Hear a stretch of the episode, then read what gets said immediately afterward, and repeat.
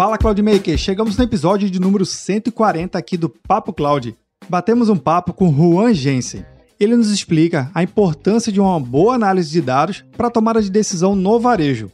Como determinar investimentos de divulgação de um determinado produto, seja por região, determinada rede de varejo que esteja tendo um desempenho melhor em áreas específicas ou até mesmo lançamento de novos produtos. Enfim, você vai compreender como um produto chega no supermercado e uma série de cadeias por trás. Não somente um produto na cadeia de logística, mas do posicionamento, enfim, de toda uma estrutura muito mais complexa. Você vai entender realmente o que eu estou falando. Nesse episódio, além desse bate-papo, a gente vai ter a oportunidade de entender a importância de profissionais altamente qualificados no meio acadêmicos mestrado, doutorado, além de vivência prática. O Juan Gense, por exemplo, ele traz uma trajetória totalmente na área de economia. Veja que legal. E traz toda essa mistura com a tecnologia que todo mundo aqui já conhece. Eu sou Vinícius Perro e seja bem-vindo ao Papo Cloud.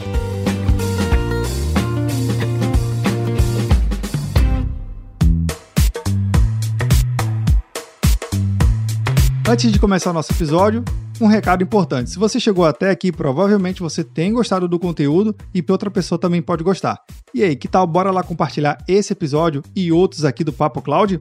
Aproveite também e deixe um comentário lá no grupo do Papo Cloud Makers bit.ly barra Telegram, link na descrição desse episódio, ou se quiser pode mandar uma mensagem direto aqui pelo WhatsApp, 81 7313 9822.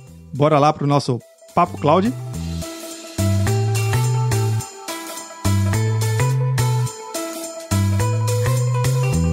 Nesse episódio do Papo Cloud, eu conto com a participação do Juan Genser, da For Intelligence. Mestre Juan, tudo bom? Seja muito bem-vindo aqui ao nosso episódio. Olá, tudo bem? Bem, Juan, antes da gente começar o nosso tema central, que eu acho um tema muito pertinente, principalmente nos dias de hoje, que a gente fala de a tomada de decisão rápida e assertiva de montar indicadores das empresas, principalmente no mundo virtual e o mundo real, que a gente chama do mundo on-premise, né? Conectar tudo isso. Sabemos que muito dos negócios negócios estão ainda assim conectados, o seu objetivo principal ainda é no mundo real, seja com produtos, serviços, atendimento a cliente e tudo mais. E a solução que vocês trazem aqui para a gente discutir é muito interessante, mas eu queria que você pudesse contar um pouquinho antes da sua trajetória, da sua jornada, até né, chegar e, e formar a startup For Intelligence, para a gente explicar um pouquinho mais. Por favor. Eu sou economista de formação, graduação, mestrado e doutorado na, na área, sou professor também do, do INSPER há mais de 20 anos, e minha vida profissional começa ali em consultoria econômica. Né, fazendo muita parte quantitativa de modelos, né, de, de econometria, né, que é a estatística aplicada à, à economia, com pacotes, no fundo, estatísticos é, e econométricos, padrões que os economistas usam até hoje. Então, basicamente, criando modelos para fazer projeções, projeções seja de variáveis econômicas, como crescimento da economia, como inflação, até variáveis relacionadas às empresas, né, como o quanto que determinada empresa vai vender num determinado mês ou quanto tal mercado vai, vai crescer. Fiquei 15 anos numa grande consultoria econômica em São Paulo, sócio ali de ex-ministro da Fazenda, ex-presidente do Banco Central, e em 2015 resolvi sair e montei o, o, meu próprio negócio, que na verdade era uma consultoria, né? Eu e outros economistas montamos a 4E Consultoria, já com uma visão que a tecnologia, né, que o momento que a gente estava vivendo em termos de tecnologia era algo e é algo é, disruptivo, né, da, na forma de fazer as coisas. E com isso nasceu a For Intelligence. A For Intelligence nasce em 2016 onde a gente foi desembarcando toda a parte de automação do trabalho que a gente fazia ali como economista, como estatístico. Isso desde a captura do dado, então criação de robôs, né, para ir lá captar informação e já deixá-la organizada. Mas a, a principal inovação que a gente fez foi automatizar o processo de criação de modelos. Né? Então, hoje na For Intelligence, a gente tem é, um algoritmo que roda centenas de milhares de diferentes modelos para explicar um, um, determinado fenômeno. Caramba! É, e, e o sistema compara as projeções desses diferentes modelos em mundo real com projeções fora da amostra, é, fazendo todo um conjunto super amplo de testes para garantir que o cliente, né, que o usuário receba os melhores modelos que explicam determinado fenômeno. É, então, se eu quero projetar inflação ou se eu quero projetar vendas do, do meu produto, enfim, é, eu consigo, ao clicar um botão e receber depois de alguns minutos é, um conjunto grande de modelos que são os melhores modelos que explicam aquele determinado fenômeno. Então, assim, é, é um ganho de produtividade e de velocidade e de qualidade em relação ao que a gente fazia manualmente, muito, muito, muito grande. Né? Isso graças a, a essa automação e processamento em nuvem, né? Dado que a gente tem que usar computadores é, super potentes, super eficientes para resolver essa quantidade tão grande de modelos e colocar os modelos no fundo para competir para ver qual de fato é, acerta mais. Cara, eu acho incrível que a tua jornada, porque você tem uma base extremamente consolidada no mundo acadêmico, né? A base acadêmica, e é até um pouco diferente do que a gente acaba vendo no mercado, que você tem uma. Normalmente você tem uma ideia e lá vai experimentando, vai tentando é, fazer ela acontecer. A tua bagagem e a tua experiência é um pouco diferente. Você tem rodagem no mercado, tem experiência de prática no mercado, foi acumulando várias experimentações acadêmicas no mundo corporativo, e aí, com a evolução, você acabou chegando no momento e, combinou, e começou a combinar as coisas. Você pegou a tecnologia nova que vem surgindo, vem se facilitando, a própria computação em nuvem está aí para isso, você juntou essa experiência acadêmica, porque dar aula, ensinar e saber se preparar para esse universo é diferente do que você simplesmente passar um, um conhecimento ou dar uma palestra, né? você acha que essa combinação faz uma grande diferença? É um diferencial competitivo? Faz, não só essa combinação em termos de, da minha trajetória, mas a combinação do time que a gente montou inicialmente. Não só inicialmente, mas Sim. enfim, o time que a gente tem hoje também é super relevante nesse processo, mas a gente montou um time inicial com pessoas com uma bagagem diferente, com conhecimento diferente em termos de programação, por exemplo, né? Ou seja, uma coisa é ter a ideia, outra coisa é a execução dessa ideia. Né? De. Você precisa ter é, pessoas extremamente qualificadas para colocar isso de fato para acontecer. Então, no início, estávamos em. São quatro fundadores da consultoria, depois entrou mais um quando a gente montou a, a startup de tecnologia, que é um, um, um, sócio nosso que é especializado em ciência da computação. Entrou mais um economista também, que já tinha parte dessa automação, que já fazia um pouco isso, e a gente foi criando, né? Na verdade, eles foram criando, eu, eu entendo pouco de, de programação em si, mas é, tem sócios que meteram a mão na massa e que Sim. criaram justamente as primeiras versões ali do, do algoritmo. Hoje, para ter uma ideia, a gente tem no grupo é, For Intelligence 90 pessoas, dos quais a gente tem 12 PHDs. Tá? Olha, em caramba. economia e que são, no fundo, as cabeças pensando em cima da estrutura do algoritmo. Mas, assim, ter o algoritmo não resolve o problema. Por quê? Porque você tem que ter a eficiência é, na execução daquele código. E aí você precisa de todo um time de engenharia para que faça de fato a coisa acontecer. Então, hoje a gente tem mais de 30 engenheiros dentro da, da, da empresa, justamente para fazer com que aquela ideia, aquele algoritmo consiga, na prática, ser executado num tempo baixo. Pra você ter uma ideia, esses trabalhos que a gente fazia manualmente levava ali com equipe dedicada 30, 40, 50 dias para entregar os, resultados para os clientes. Nossa. É, é algo que o algoritmo hoje responde em 20, 30 minutos. Então Caramba, você aperta um botão, é... vai tomar um café, dá uma volta. Dá nem tempo de sair o expresso. É, exatamente. Então, é uma eficiência, é um ganho de eficiência muito, muito grande que o algoritmo traz. E um detalhe adicional é que hoje ninguém na, na Fora Intelligence consegue bater a máquina. Né, no sentido de que se você, se você coloca uma pessoa para resolver um problema e coloca o algoritmo, não só a pessoa vai demorar semanas para resolver o problema, como ela vai te entregar um resultado e um modelo que performa pior do que a máquina entrega. Ou seja, a máquina hoje ela é praticamente imbatível, porque ela vai testar na força bruta é, combinações, especificações que, que, nem passaram na cabeça do, do analista na hora que ele está fazendo e está resolvendo o problema manualmente. Verdade, verdade. Bom, eu só queria abrir um, um, grande parênteses aqui, porque você falou da quantidade de pessoas que têm a formação em PHD, que são 15, né, no, no seu time. São 12. 12. 12. E assim, eu acredito muito, é, nos meus episódios aqui do Papo Cloud, já entrevistei várias pessoas, né, com vários níveis de conhecimento, também doutores, pós-doutores, né, e doutoras também, já passou aqui pessoas eh, com conhecimento excelente, e eu sempre acreditei e acredito no, no conhecimento acadêmico voltado para o mundo corporativo, coisa que a gente já vê no mercado mais americano, isso acontecer a longas datas, mas quando eu vejo isso aqui no Brasil, porque ter um, formar uma, um profissional no mestrado, no doutorado, nessa carreira acadêmica, não é algo rápido, né? não é algo que você faz um curso de 24 horas, 72 horas e pronto, muito pelo contrário, são anos acumulados, experiência, e para mim é uma satisfação enorme, não estou nesse nível de doutorado, mas assim, já tive a oportunidade de dar aula em, em graduação, em pós-graduação, então, eu, eu acho muito importante, válido, rico, ter sim essa conexão do mundo acadêmico, né, esse, essa valorização para o mundo corporativo. Eu acho que dá uma combinação excelente. Só fica aqui o meu, meu parênteses, meu,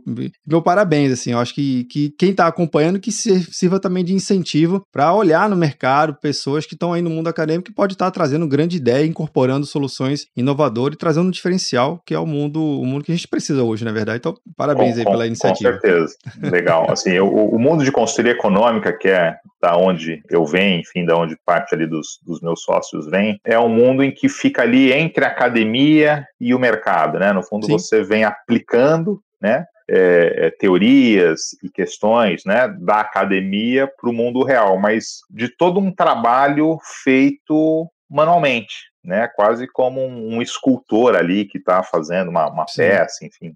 É, e o que a gente criou, no fundo, foi uma máquina que faça esse processo. E para criar essa máquina, você precisa, claro, de pessoas muito capacitadas, com toda essa bagagem é, teórica. Né? Então, assim, o nosso principal é, fonte, no fundo, de, de mão de obra para a Fora Intelligence são os departamentos de pós-graduação, né, de mestrado estrito senso, doutorado estrito senso, aonde a pessoa cria uma, uma casca grande em termos de é, conhecimento, né, ou seja, é algo que a pessoa, enfim, investiu vários anos da sua, da sua carreira. Muitas vezes a pessoa sai dali e não vai trabalhar com aquilo, né, vai trabalhar numa outra coisa e, e, muito do conhecimento que ela tem num curso de mestrado, doutorado, fica quase que guardado ali, né, numa, numa caixinha, mas na Fora Intelligence não, a gente trata de é, aplicar todo esse conhecimento, toda essa bagagem quantitativa que a pessoa tem é, na criação desses algoritmos, tá? Então, assim, esse algoritmo, ele segue todo o, o ritual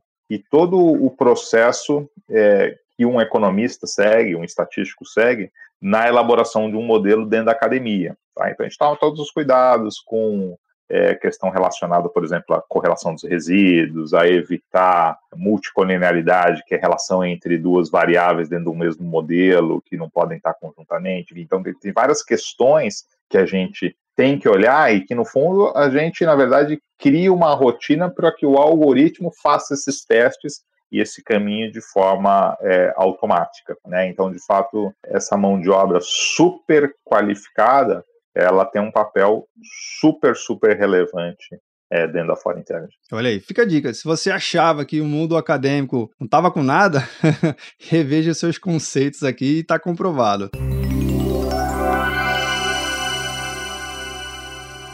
Mas, João, eu queria que você pudesse explicar um pouquinho a Foreign Intelligence no mercado que vocês de fato atuam. Para quem nunca ouviu falar, para quem já ouviu falar, entender um pouco melhor especi especificamente como é que vocês ajudam as empresas a desenvolver a, a, os seus indicadores e ajudar na tomada de decisão da, das organizações e fazer com que o negócio ele seja mais preciso no mundo de hoje, que quanto mais precisão, melhor são os resultados. É, a principal inovação que eu disse foi ali na, na questão do algoritmo e o principal, o principal resultado, ou a principal aplicação que a gente tem em relação a esse algoritmo é na, na modelagem e na projeção é, de vendas, tá? Vendas, controle de estoques, enfim, o que, que a gente faz? Assim, tem, o, o, modelo ajuda a, a, tomada de decisão das empresas, tanto no plano mais estratégico, então, quanto que eu vou vender ao longo do próximo ano, né? Isso aí depende de questões econômicas, depende de questões climáticas, tem Copa e Copa muda resultado de vários produtos, então,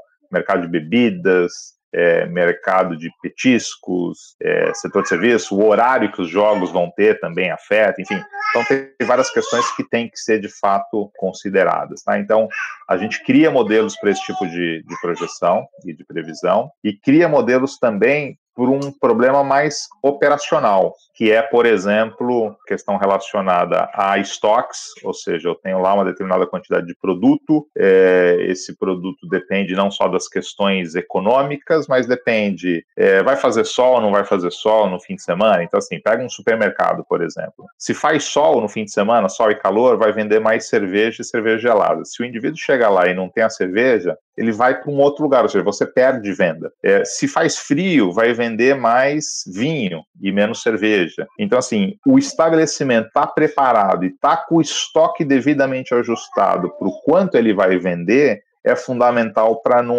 não ter o que o, o que o varejo chama de ruptura de gôndola, né? Que é Sim.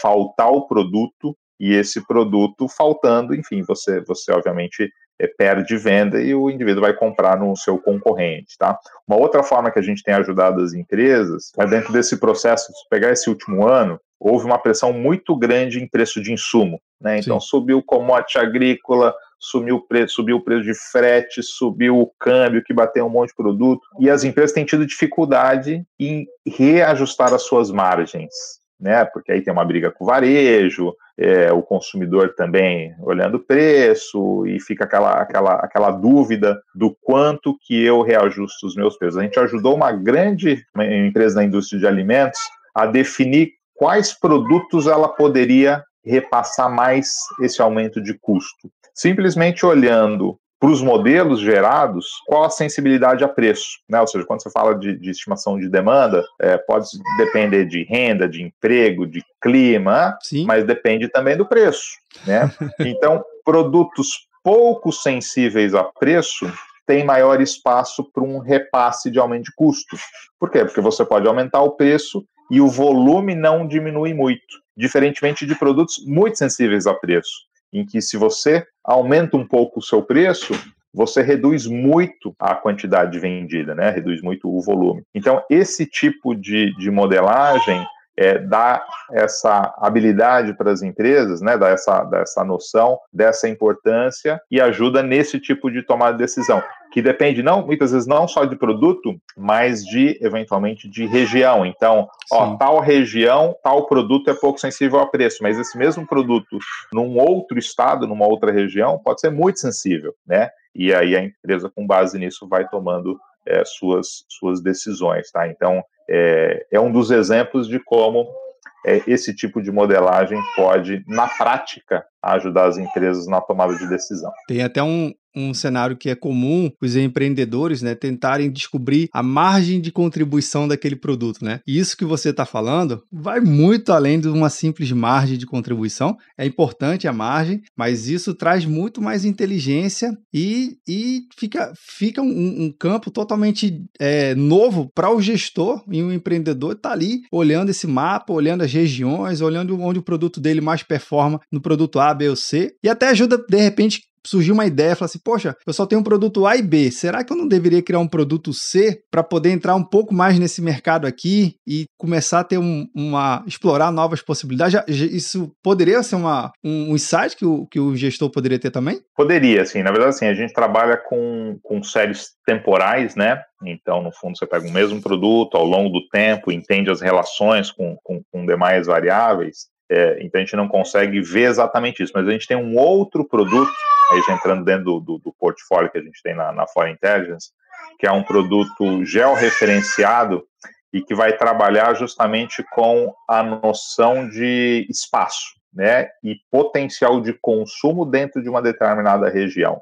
Então, por exemplo, a gente aplica isso para o varejo, né, então pega um varejista lá que tem é, 50 lojas no Brasil, 100 lojas no Brasil, tem lojas que performam melhor e lojas que, obviamente, performam pior. entender, por exemplo, por que, que as lojas que performam melhor performam melhor, se é porque tem menos concorrência, se é porque o mercado está mais maduro, se é porque as pessoas daquela região gastam mais naquele tipo de bem, e aí você replicar isso trazendo para todo o território nacional e dizer: olha, é, tais e tais regiões onde você não tem loja, é, tem um comportamento, ou tem potencial para ter um comportamento parecido com as lojas em que você desempenha bem. Então, são, são lugares para abrir e para e fazer esse tipo de, de lançamento. E aí, dentro desse tipo de, de, de plataforma e de serviço que a gente presta, aí sim cabe o que você colocou, né, de identificar, olha, um novo produto com tais características é, pode ter espaço, pode ter mercado em tais e tais é, regiões, porque nessa plataforma a gente consegue mapear não só o perfil de gasto é, das famílias, mas fazer todo um cruzamento é, com a oferta, ou seja, com as empresas que estão ali estabelecidas oferecendo é, os, os serviços. Tá? E aí relacionando isso com o clima, com os próprios dados da empresa, enfim, então tem todo um trabalho ali de, de inteligência mesmo, fazendo essas relações, onde a gente usa o algoritmo que a gente criou ali para séries temporais. Então, é pegar toda essa informação é, geoespacial e tratar de, de relacioná-la é, para a tomada de, de, decisão. Agora, uma dúvida que pode quem está acompanhando aqui nosso episódio. Poxa, mais uma, deve ser. Eu tenho que ter muitos anos de série histórica e eu não estava tão bem organizada a minha empresa. Ou então eu também tenho que ficar muitos anos aqui acompanhando com vocês. Fala um pouquinho dessa relação de se tem que ter muito dado, muitos anos de, de, de, dados e informações, e como é que é esse, esse análise do passado, presente e futuro, essa linha temporal. Então vamos lá. Na linha temporal, ou seja, se você está trabalhando com dados mensais, né? Então, mês de venda, né? É, a gente precisaria ter pelo menos quatro anos de, de série histórica para gerar um bom modelo, né? Por quê? Porque tem questão da sazonalidade, né? Então, assim, os meses têm resultados diferentes simplesmente porque o perfil de consumo das, da população muda ao longo do muda nos meses, né? Então, Sim. se é um produto que tem sazonalidade de verão, inverno, clima quente, clima frio, então vai vender mais ali dezembro, janeiro, menos em junho, julho. É, então, todas essas questões você tem que ter várias observações, né, de um dado mês para calcular o impacto sazonal daquele mês. Né? Então, por isso você precisa aí ter pelo menos é, quatro anos de dados, justamente para conseguir captar as questões sazonais. Em dados diários, ou seja, naquele modelo, falei de dados diários, de controle de estoque, aí você não precisa ter quatro anos, né? Quatro anos de dados diários, de fato, é uma quantidade grande, você consegue captar essas informações é, com um conjunto muito menor de dados, tá? Então, ali, um ano e meio, dois anos, já você já consegue é, em dados diários criar bons modelos. Mas claro assim que o modelo ele ganha muito corpo e reduz muito o erro de projeção quanto maior a informação, tá? Então tem setores, a gente trabalha muito com o setor de, de rodovias, né, de fluxo Sim. de veículos nas estradas ali projetando é, fluxo pedagiado. E, e, são setores que você tem 15, 20 anos de dado. Aí é uma maravilha, né? você consegue reduzir muito. Chega a ficar bonito o resultado. É, fica assim. É, aí parece que você está nos Estados Unidos, né? Os Estados Unidos tem essa Sim. característica de ter séries super longas de, de dados, né? No Brasil, a gente tem. Bom, a gente tem economia estável de fato, é, do final dos anos 90 para cá, né? Da segunda metade dos anos Sim. 90 para cá. Então já temos bastante informação. É, mas mesmo assim, dentro das empresas, é, uma das dificuldades é que muitas vezes esse dado não está devidamente organizado. Então, muitas vezes a gente tem um trabalho pré-modelagem, que é a organização desses dados. Às vezes a, empresa tem o dado e nem sabe que tem, né? Ah, que então legal. tem que ter uma organização em cima dessa base antes de começar o processo de modelagem é, em si. Agora, uma coisa que eu fiquei imaginando aqui, como é que é o, o bate-papo com os gestores aqui no Brasil. É, você citou aqui alguns exemplos, né? Tem, vai ter empresas, vai ter set, determinados setores que vai ter pouquíssimos dados históricos, ou quase nenhum, por conta do perfil, por conta do, do modus operandi, da própria organização, do próprio segmento, mas quando você chega nos gestores, quando você chega lá na empresa, começa a falar da solução de vocês, como é que você vê a recepção deles? É algo mais aberto ou ainda eles estão mais reticentes? Não, deixa eu ficar aqui no meu relatório gerencial mesmo, no meu controle de fluxo de caixa, no meu estoque que eu estou conseguindo ter.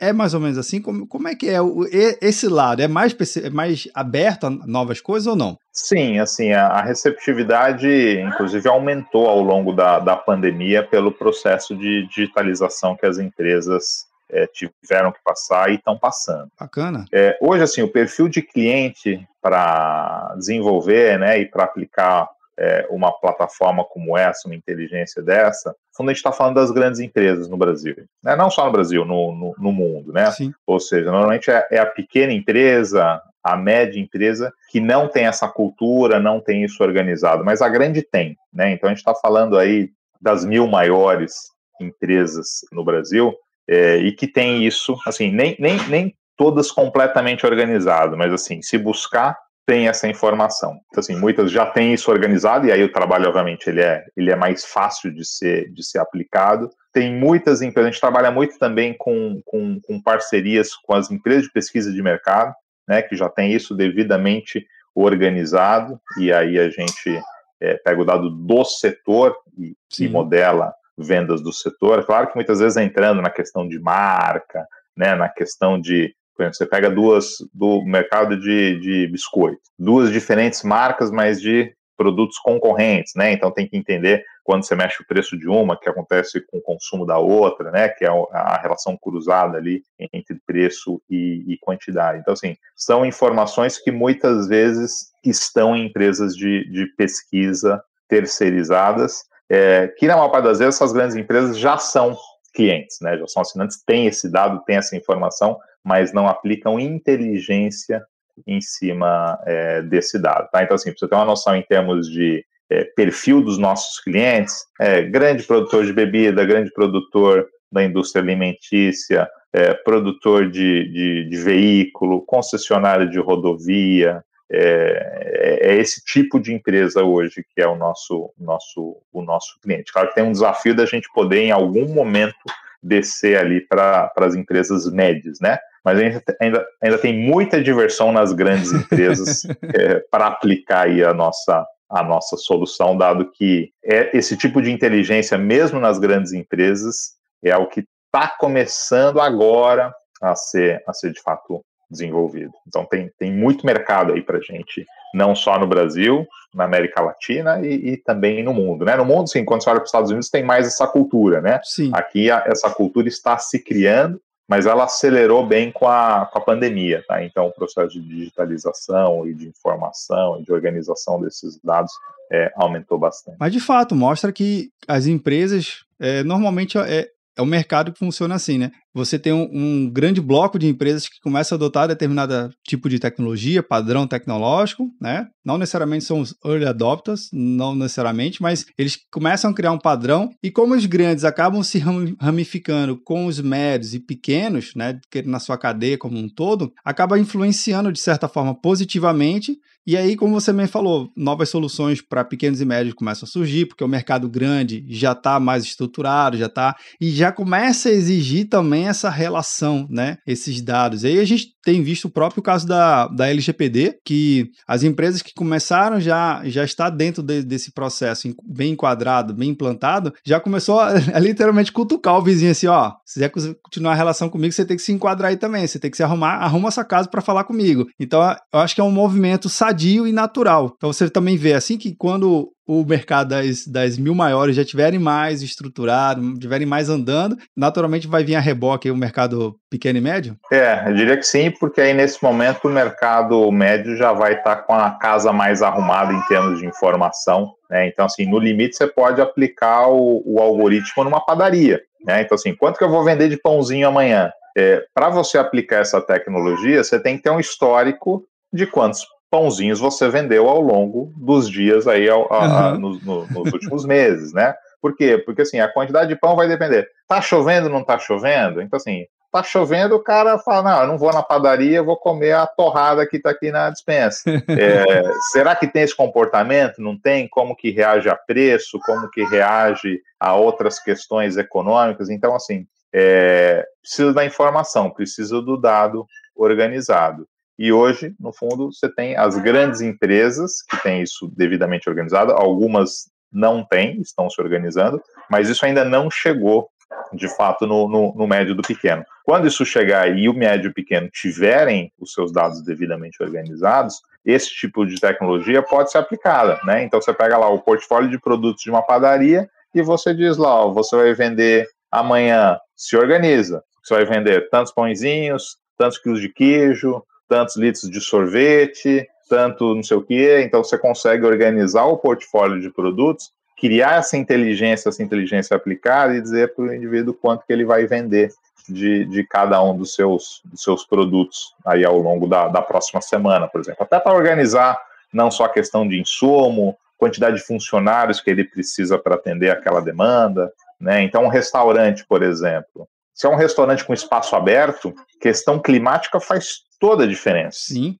total. É, então, assim, é, o cara se entupiu de insumo, né? E, e, de perecíveis, que a gente sabe que sim, sim, se não for consumido, estraga, porque ele achou tal coisa e de repente, ó, choveu, fez frio, o restaurante ficou vazio. O que, que ele faz com aquela quantidade de insumo, né? Então, assim, a organização da cadeia produtiva, né, do quanto que eu vou ter de insumo, do quanto que eu espero de entregar de produto, é fundamental para você, no fundo, tomar melhores decisões no, no, no, no, dia a dia, né, e aumentar o resultado, a sua, a sua lucratividade. Isso vale para o grande, isso vale para o pequeno também. A questão é que o pequeno hoje não está com a casa é, devidamente organizada em termos de histórico de dados é, para que uma aplicação como essa possa ser feita. Sim, sem dúvida. E fica aqui o recado: quem está acompanhando, olha só, se você está aí no, na categoria do pequeno e médio, arruma a casa que o negócio vai ficar massa, viu?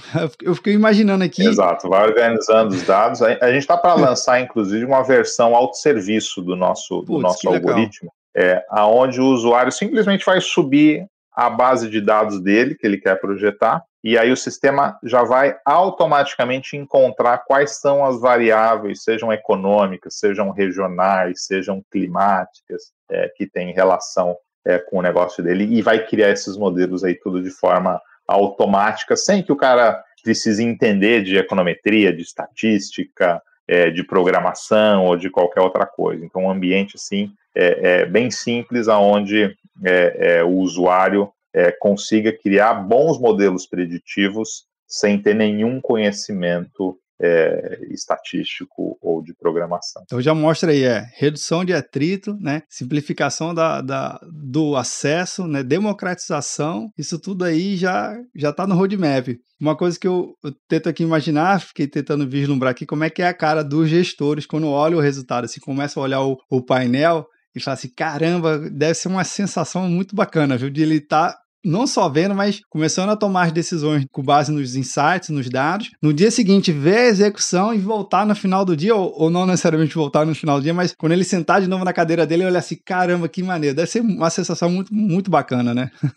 é, isso, isso vale não só para o gestor, mas isso vale também para o próprio cientista de dados, né? Para o cara que está criando os modelos e está fazendo Sim, isso dentro das, das organizações, porque hoje o nosso algoritmo atende muito bem esse esse cara, né? Esse, esse essa persona, porque ele dá um ganho de produtividade muito grande no seu trabalho na criação dos, dos modelos, né? Então eu mesmo quando eu mudo meu chapéu e vou lá na, na, na modelagem, cada vez que eu aperto lá o, o play, né? E, e, e recebo o, o, os modelos é, depois ali de 20, 30 minutos, me surpreendo com a qualidade e com o, o, o output gerado né, por esses modelos, porque de fato ele faz um trabalho que a gente demorava ali 30, 40, 50 dias para executar de forma bem feita, Sim. e o algoritmo hoje está fazendo em, em 20, 30 minutos. Né? Então, assim, é, é um ganho de produtividade muito, muito grande. Massa, massa demais. Mestre, eu sei que a gente tem muito assunto para tratar, tem muito assunto mesmo. Essa área que vocês atuam é uma área que eu gosto particularmente. Eu sou, eu sou um, vamos dizer assim, não sou um especialista, mas eu sou um entusiasta nessa área. Então, sempre estou tentando ler, me atualizar nessa área.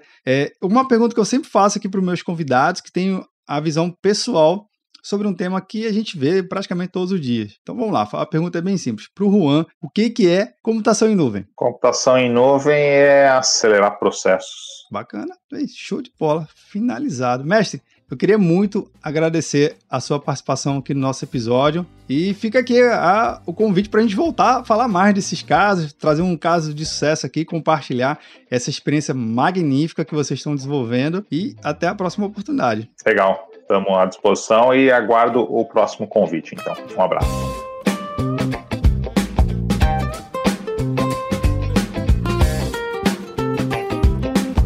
E aí, o que você achou do bate-papo com o Juan Agência?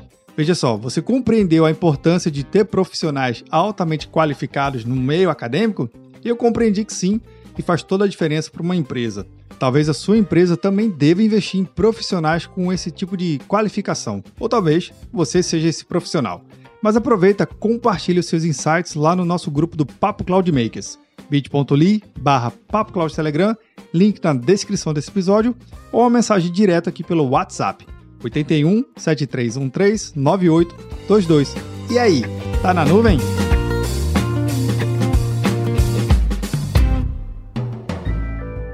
Mais um produto com a edição Senhor A.